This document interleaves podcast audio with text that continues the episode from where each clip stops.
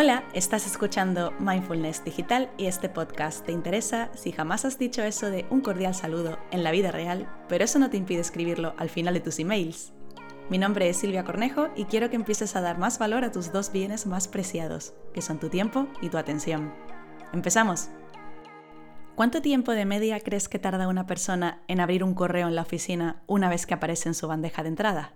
Mucha gente dirá que 5 o 10 minutos, pero no. El 70% de los correos de trabajo se leen en 6 segundos después de su llegada. Esto quiere decir que si eres como la mayoría de la gente, si te llega un correo vas a interrumpir lo que estabas haciendo para hacer clic y abrir ese mensaje que acabas de recibir. Y como recibes correos a lo largo de toda la jornada, no va a haber ni un solo momento en el que alcances tu grado de máxima productividad. Esto lo expliqué en el episodio que hice sobre las distracciones, que decía que después de una interrupción digital, tardas 23 minutos en volver a concentrarte de lleno en lo que estabas haciendo. Nos pasamos el día reaccionando más que haciendo. Y cuando reaccionamos así de rápido, interrumpimos la reflexión mental que estábamos dedicando a otra tarea. Una solución a esto sería algo tan simple como desactivar las notificaciones y revisar el correo de manera intencional solo un par de veces al día y por un periodo de tiempo más largo. Y el resto de la jornada deberías tener la aplicación cerrada, pero la mayoría de la gente no lo hace así. Es más, nadie va a buscar una solución para algo que no cree que sea un problema. La cultura empresarial actual nos hace tener el correo y los chats abiertos todo el día, en detrimento de nuestra atención y nuestra concentración. Dice Adam Alter en su libro Irresistible que la obsesión por mantener la bandeja de entrada vacía explica por qué dedicamos un cuarto de nuestra jornada laboral a responder emails y por qué consultamos el correo 36 veces por hora y habla de un estudio donde se buscó a voluntarios para ver cómo trabajaban sin correo durante unos días. Y costó mucho encontrarlos porque nadie quería dejar de usarlo para que luego se le acumularan. Como sabes, una bandeja de entrada llena genera un montón de estrés.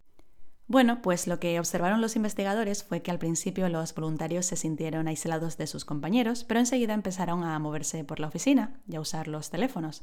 Ya no estaban atados a la mesa y salían con más frecuencia y aún así eran más eficientes en sus tareas porque dedicaban más tiempo a cada una sin distraerse y pasaban de una a otra con la mitad de frecuencia. Y no solo eso, también estaban más sanos. Los días que no usaron correo, su ritmo cardíaco variaba más, porque aumentaba con pequeños picos de estrés, pero volvía a un ritmo normal cuando los factores estresantes desaparecían. En cambio, los días que tenían acceso al correo sin control estaban en un estado de alerta permanente, y esto creo que no debe ser muy bueno a largo plazo. El inbox cero no es sinónimo de productividad. Para recuperar el control de nuestro tiempo y de nuestra bandeja de entrada, debemos hacer un cambio mental. Cambiar el modo responder lo antes posible al modo responder tan tarde como sea posible o razonable. No se trata de dejar de hacer el trabajo, se trata de usar esta herramienta de una manera más efectiva. Tenemos la falsa creencia de que rapidez es igual a eficiencia. Creemos que una bandeja de entrada vacía es sinónimo de productividad. Además de que esta sociedad nos vende la idea de que para estar atentos y ser flexibles tenemos que estar disponibles las 24 horas, en el trabajo y en la vida personal. No es poca gente la que se ofende si no obtiene una respuesta rápida. Los avances tecnológicos traen cambios culturales y uno de ellos es esa reducción del tiempo de respuesta y las expectativas poco realistas que tenemos para con los demás. La mensajería instantánea, o sea, el WhatsApp, tiene bastante culpa. Nos ha enseñado a responder de una manera rápida más que de una manera reflexiva.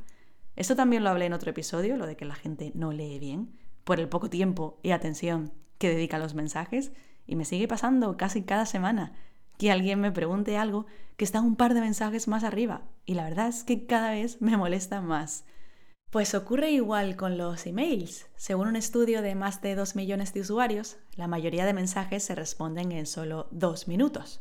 Y si no dedicamos tiempo a pensar en las respuestas y seguimos practicando la multitarea, daremos respuestas mal elaboradas o haremos lecturas mal interpretadas, lo que supondrá más emails, lo que supondrá más pérdida de tiempo. Y nuestro tiempo es muy valioso como para estarlo perdiendo en el correo. La técnica de la bandeja de entrada vacía tiene su lógica si recibes pocos correos al día. Sería como una de esas tareas pendientes que la haces y te la quitas del medio hasta el día siguiente. Pero, según el portal de estadísticas Estatista, un usuario promedio de oficina recibe unos 121 mails al día. Así que mantener ese objetivo de inbox significaría estar respondiendo correos todo el día y creando la falsa sensación de estar trabajando. Es una herramienta muy engañosa porque estar ocupada no significa estar trabajando. Además es un círculo vicioso. Cuanto más rápido respondas, más respuestas recibes y más tendrás que hacer. No digo que la técnica del inboxero sea mala, pero no tiene por qué ser un objetivo diario, puede ser semanal, aunque mires el correo cada día, claro, pero puedes decidir conscientemente responder solo a los emails que requieran una respuesta urgente y encargarte del resto el día que hayas designado para vaciar u organizar la bandeja de entrada. A no ser que tu trabajo sea efectivamente responder correos, deberías plantearte otra estrategia, como la de consultar el email dos veces al día. Hay muchos expertos que lo recomiendan y si nunca has oído hablar de esto, puede que te parezca demasiado radical la idea, pero no lo es para nada. Yo la primera vez que leí sobre esto fue en el libro de La jornada laboral de cuatro horas de Tim Ferris, me acuerdo que me pareció una idea un poco loca, cómo iba a mirar el correo solo dos veces al día. Además que mi trabajo en ese entonces no me lo podía permitir porque era de atención al cliente, pero supongamos que tú sí te lo puedes permitir. ¿Por qué no haces la prueba, aunque sea durante una semana? Quizás te vuelvas una persona más eficiente y productiva. En los trabajos en los que sí hay que estar pendiente del correo durante toda la jornada, es muy importante aprender a desconectar una vez termina la jornada laboral. A mucha gente le resulta imposible y por eso ya se habla del derecho a la desconexión digital. En noviembre del año pasado, el grupo Repsol firmó un protocolo de derecho a la desconexión digital de sus empleados. Esto significa respetar el tiempo de descanso evitando el envío de comunicaciones y llamadas telefónicas fuera del horario de trabajo, ya sea de manera diaria, al final de la jornada, de manera semanal, en los días libres, y también, por supuesto, en las vacaciones o permisos. Suena maravilloso, ¿verdad? Es una de las empresas más flexibles en España respecto a la conciliación de la vida personal y laboral, porque ya tienen mucha flexibilidad horaria de entrada y de salida. Así que un buen uso del correo es una práctica alineada con esta conciliación. Habrá que ver si esto se populariza. La propuesta no es nueva ni original. En otros países ya hace unos años que otras empresas regulan el uso de las nuevas tecnologías, porque se sabe que añaden horas y estrés a nuestras vidas. Quizás no sea tu caso y tienes que sentirte muy afortunado por ello, pero hay trabajos donde puedes estar pendiente del teléfono hasta 13 horas al día. Estoy oyendo bastante con esto del teletrabajo ahora, que mucha gente se ha visto en la situación de estar conectado todo el día, de estar alerta todo el día. Es como si los límites de la jornada laboral se hubieran difuminado. Y claro, no estamos acostumbrados, ni nosotros ni las empresas. Pero cuando pase todo esto es muy probable que muchas empresas valoren la posibilidad del teletrabajo, más de lo que se ha hecho hasta ahora. Y si quieres beneficiarte de esto, pero no quieres verte en largas jornadas que no terminan, ni estar en alerta todo el día, vas a necesitar organización, vas a tener que aprender a administrar tu tiempo. Hay muchas maneras de optimizar el tiempo, haz una búsqueda en Google y te saldrán miles de resultados con consejos sobre productividad o trabajar desde casa. Pero yo quiero que revises tu relación con el correo electrónico, porque a pesar de los muchos avances que vamos teniendo y con nuevos programas y nuevas aplicaciones, el email sigue siendo hoy una herramienta de comunicación vital, tanto en lo laboral como en lo personal. En 2019, el número de usuarios de email a nivel global sumaba los 3,9 billones y se estima que el número crezca a 4,2 billones para final de 2023. En la actualidad se envían a diario más de 293 mil millones de mensajes, de los cuales aproximadamente el 55% tienen una finalidad comercial. O sea, estamos bombardeados todo el día. Y es un hecho, pasamos gran parte de la jornada revisando el correo. Y muchas veces esto significa mm, frustración, ansiedad, estrés o sobrecarga de trabajo, porque no lo estamos usando bien. Y podríamos empezar por evitar los peores momentos para mirar el correo. No hay una mejor hora para mirar el correo, igual que no hay una sola forma válida de gestionarlo. Todas las personas somos diferentes, nuestros trabajos, nuestras capacidades cognitivas y hasta nuestra gestión de las emociones o del estrés.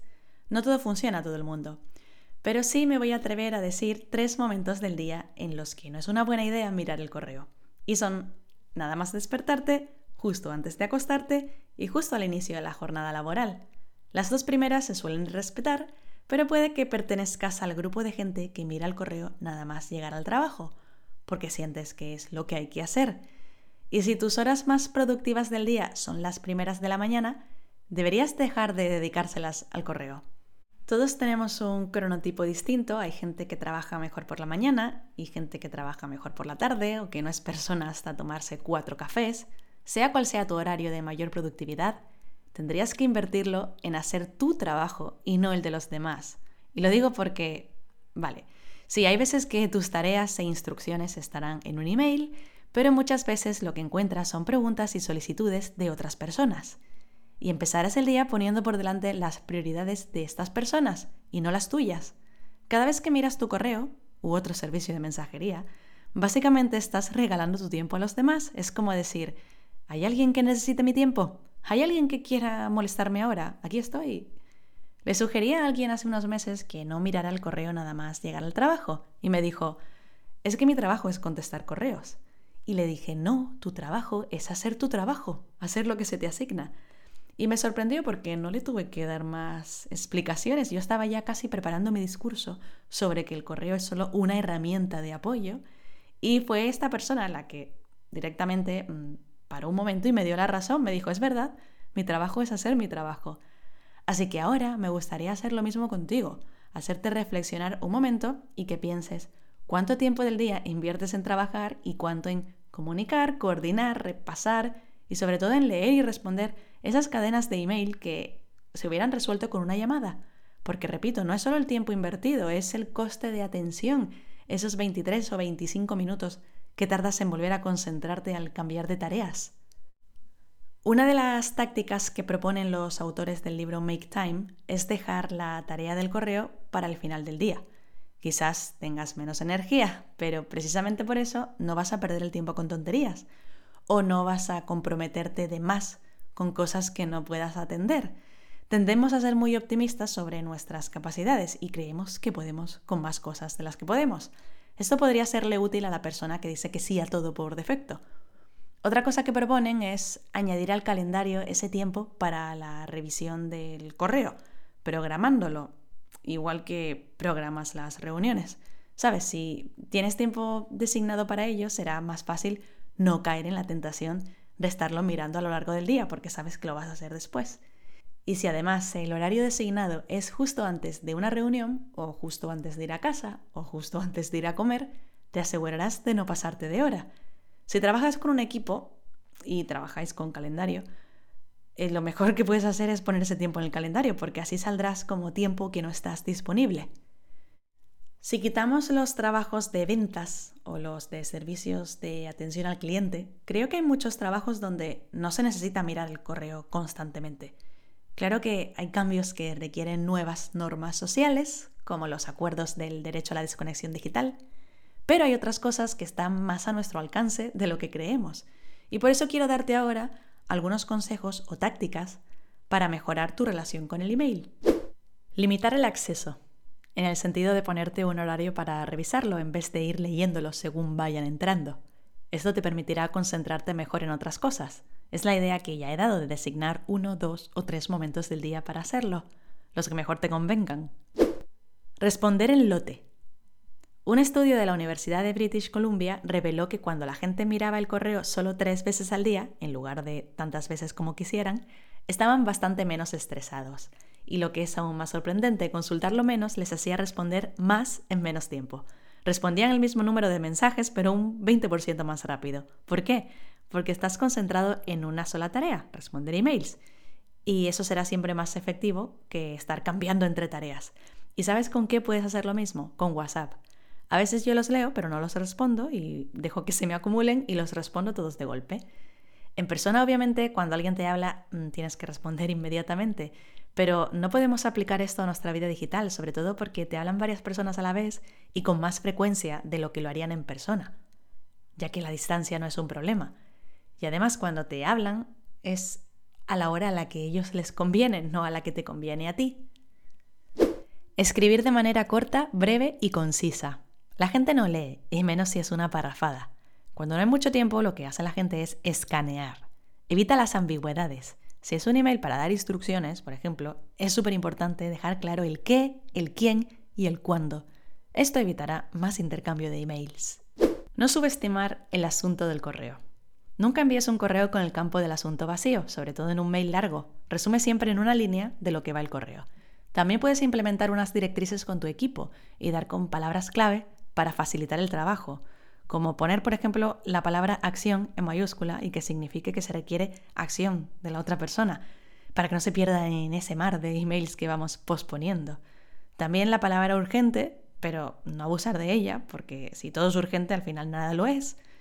Otra cosa que hacen los anglosajones para decir que no hace falta que respondas es poner las siglas NNTR, que viene de Not Need to Respond, y así le estás ahorrando a la otra persona el responder con un OK y a ti recibir ese mail de respuesta. Aplicar la regla de los tres mails. Esto lo dije en el primer episodio del podcast cuando hablaba sobre los mensajes de texto y animaba a llamar en lugar de un intercambio sin fin. Pues una buena regla es acordar una llamada si no se resuelve el asunto con tres emails. Realmente hay que dejar de pensar en los emails como la primera fuente de comunicación para algunos temas y hay que buscar una alternativa cuando ves que el tema de conversación va a llevar una larga cadena de mails. Por ejemplo, si tienes que ponerte de acuerdo con varias personas para buscar una fecha, es absurdo que cada persona esté enviando un mail con la fecha que le viene bien. Sería mucho mejor usar una herramienta como Doodle, que es de hacer encuestas grupales, y cada uno que responda con su disponibilidad. Se verían todos los resultados en una misma página. Hacer un proofreading, una revisión de texto. Esto pasa en las mejores familias. Enviamos algo y luego nos damos cuenta que hemos expresado todo lo contrario a lo que queríamos decir porque se nos ha olvidado poner un no en medio de la frase o algo así. O se nos ha olvidado poner un por favor o un gracias. O hemos enviado un link que no funciona. O nos hemos olvidado del adjunto. Te guste o no, la forma en la que escribes va a determinar lo que piensen los demás de ti y las muchas o pocas ganas que tengan de ayudarte con lo que sea que pides. Sobre los errores de ortografía creo que casi todos podemos estar de acuerdo en que causan una mala impresión. Aunque entendamos que han sido fruto de las prisas y lo perdonemos, antes de llegar a eso vale la pena invertir unos segundos en revisar la gramática, la ortografía, la puntuación y la expresión antes de dar a enviar. Yo a veces no me doy cuenta de que algo no está del todo claro hasta que no lo leo en voz alta. O tampoco en voz alta porque no se tiene que enterar todo el mundo de lo que escribes, pero sí leerlo para ti pronunciándolo así como... ¿Sabes cómo estás leyendo el correo así? Bueno, ser amable. Ya que revisas la ortografía, revisa el tono. La de veces que me tengo que obligar yo a ser más amable o más educada. Eso también lo hablé en el primer episodio del podcast que decía de no reaccionar a los mensajes de texto cuando estamos cabreados, porque no puede salir nada bueno de ahí. También aplica a los mails. No sabes la de veces que me he descargado yo escribiendo un mail bomba, lo he dejado en borradores, afortunadamente, y cuando lo vuelvo a leer a la tarde o al día siguiente, decido descartarlo y empezar de cero. Creo que esta práctica me ha ayudado a conservar mis trabajos y también algunas amistades. Así que dos consejos que no pasan de moda, ser amable y no responder cuando estás enfadada. Eso sí, para ser amable igual no hace falta hablar como en el siglo pasado. Estuve pensando en eso cuando vi un gráfico que ponía las veces que escribo saludos cordiales y ocupaba todo un quesito, versus las veces que he usado saludos cordiales en la vida real y era una parte ínfima del quesito. Y bueno, me hizo gracia pensar cómo existen ciertas etiquetas para ciertas herramientas. Dejar al destinatario para lo último. Y no solo para que no se te escape ese mail de enfado que pensabas dejar en borradores, si alguna vez has enviado un mail a medias, sabrás por qué digo esto. A veces incluso, aunque se trate de una respuesta, cuando le doy a responder y salen todas las direcciones de manera automática, si es un tema delicado o un mail largo con instrucciones, espacios, numeración, borro los destinatarios para evitar que el mail se envíe solo antes de estar totalmente listo. Programar los envíos. Puede que hayas tenido el típico jefe inspirado que envía mensajes a las 9 de la noche o en fin de semana, que en primer lugar no deberías estar mirándolos fuera de tu horario, pero bueno, hay gente que lo hace Y en los protocolos de desconexión digital, en las empresas que los hay, como Repsol, como comentaba antes, se promueve la configuración de envío retardado, cuando se envía un correo fuera del horario de trabajo, de manera que le llega al empleado dentro de su horario laboral.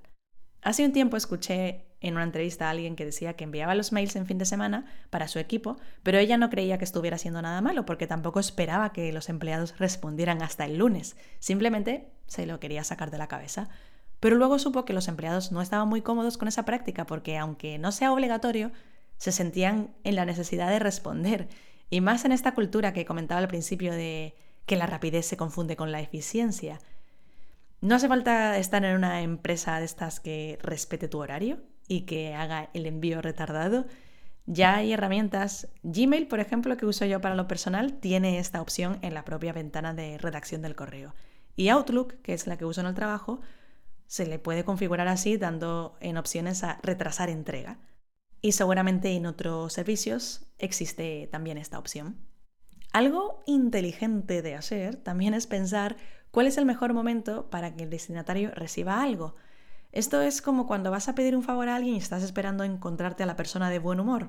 No se lo vas a pedir en un momento en que no te va a hacer el favor. Pues a veces escribo un correo y si sé que me van a ignorar porque es muy tarde o porque esta persona está con reuniones todo el día y que es probable que me lea en medio de la reunión, porque hacemos las cosas así de mal, practicamos la multitarea, entonces lo programo para más tarde. No hay manera de saber con seguridad cuándo te va a leer alguien, pero con los datos que tenemos de que el mail promedio se abre en 6 segundos, si tienes dudas sobre si es o no un buen momento, programa el mensaje para más tarde. A veces veo un correo que me ha llegado a las 12 de la noche o a las 6 de la mañana y me compadezco un poco de la persona. Así que mira, usa este truco si no quieres enseñar a los demás la vida tan triste que tienes de estar enviando correos a esa hora. Instalar un bloqueador. A veces no queremos desactivar las notificaciones del todo, sino desactivarlas por un periodo de tiempo limitado en el que vamos a poner el foco en alguna tarea. Hay plugins para el ordenador, como Freedom, que sirven para eso, para bloquear ciertas aplicaciones durante X tiempo. Esto ya es en plan para alguien que sabe que no tiene ninguna fuerza de voluntad y se va a distraer navegando por ahí. Ordenar en carpetas y administrar con reglas. Las carpetas son el equivalente a las cajitas de Maricondo, donde ella mete en su programa todas esas cositas pequeñas que se encuentran por las casas. Hay mucha diferencia eh, entre llegar a un escritorio organizado y a uno desorganizado. De hecho, deberías invertir los últimos segundos del día en ordenar tu mesa porque va a tener un efecto positivo al día siguiente cuando llegues. Pues una bandeja de entrada ordenada también va a tener ese efecto positivo. Haz reglas para que se organice el correo automáticamente y también mueve tú el correo automáticamente. Si estás usando esa técnica de hacerte cargo del correo en días determinados, pues tener una carpeta de responder te será bastante útil.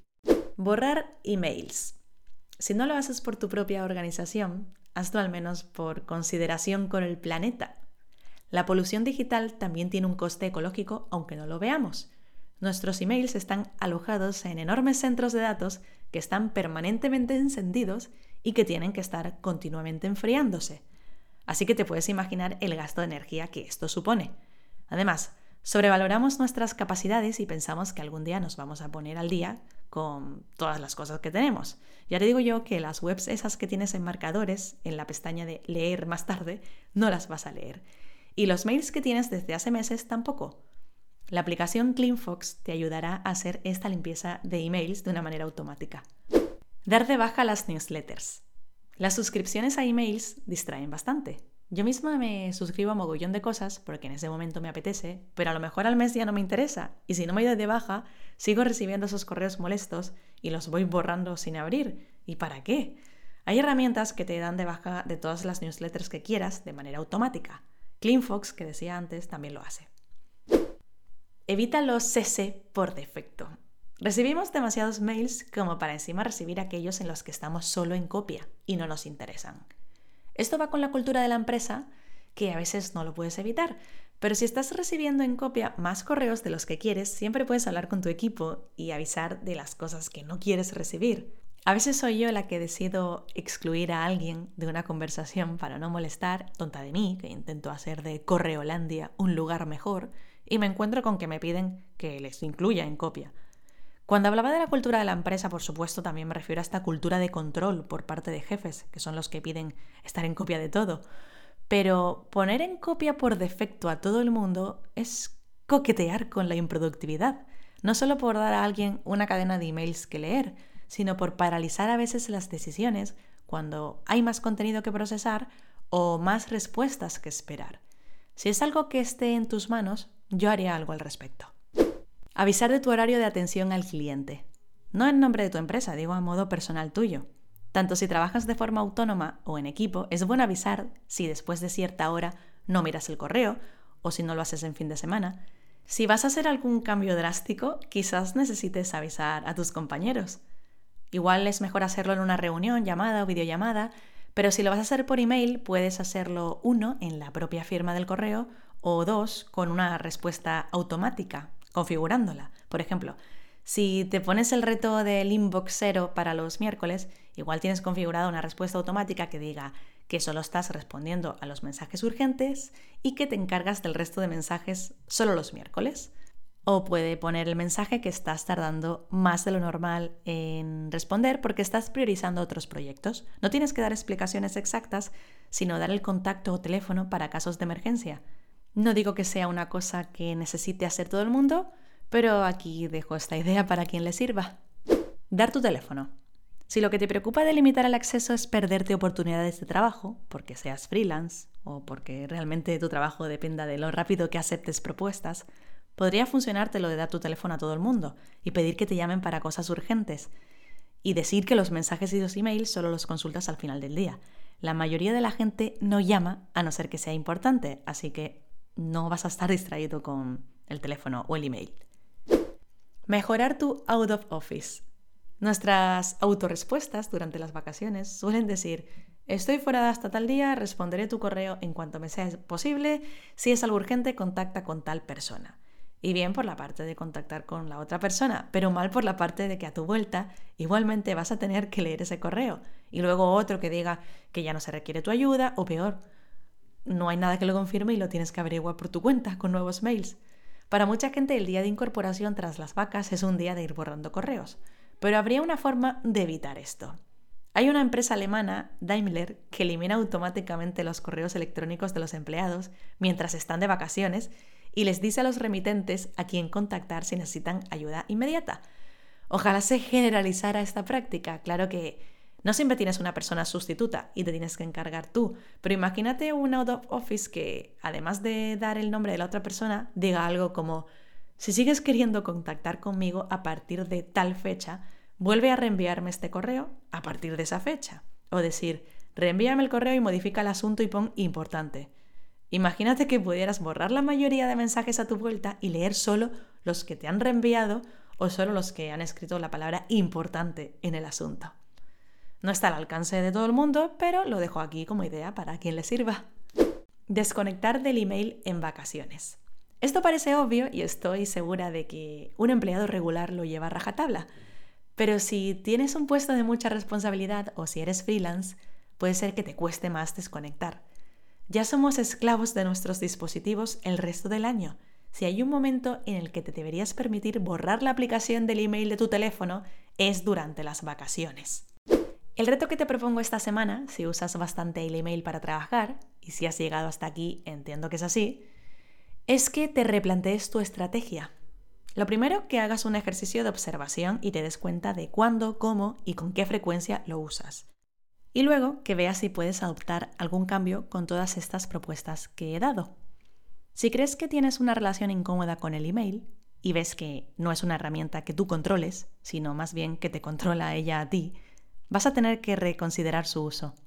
Esto con cualquier otra herramienta digital. No puede acaparar tu tiempo o tu atención, no puede controlarte a ti. Así que el reto es ese, observarte e implementar cambios. Quizás te des cuenta que tienes que dejarte reaccionar ante cada correo o dejar de revisarlo 30 veces a la hora, Quizás te des cuenta que cuando miras el correo nada más despertarte te levantas cabreada o tensa, o que si lo miras justo antes de acostarte te cuesta conciliar el sueño, entonces sería el momento de dejar de hacer estas cosas. Yo no puedo prescribir un tratamiento sin tener un diagnóstico, así que esa tarea la tienes que hacer tú. Y sobre todo, hacerla con honestidad y ver si de verdad hay algún problema donde crees que no lo hay. No me cansaré de decir que tu tiempo y tu atención son tus dos bienes más preciados, no los malgastes en largas jornadas en el email. Muchas gracias por escuchar hasta aquí y espero que esto te sirva para mejorar tu relación con el email y tu calidad de vida y de trabajo. Hasta la próxima.